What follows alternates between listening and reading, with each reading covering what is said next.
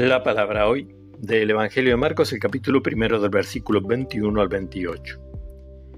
Jesús entró en Cafarnaún y cuando llegó el sábado fue a la sinagoga y comenzó a enseñar. Todos estaban asombrados de su enseñanza porque les enseñaba como quien tiene autoridad y no como los escribas.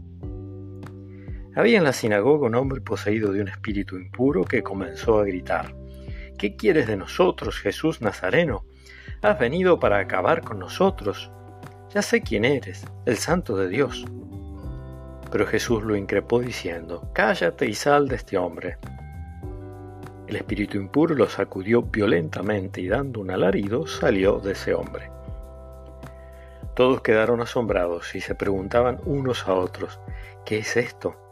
Enseña de una manera nueva, llena de autoridad, da órdenes a los espíritus impuros y estos le obedecen y su fama se extendió rápidamente por todas partes en la región de Galilea.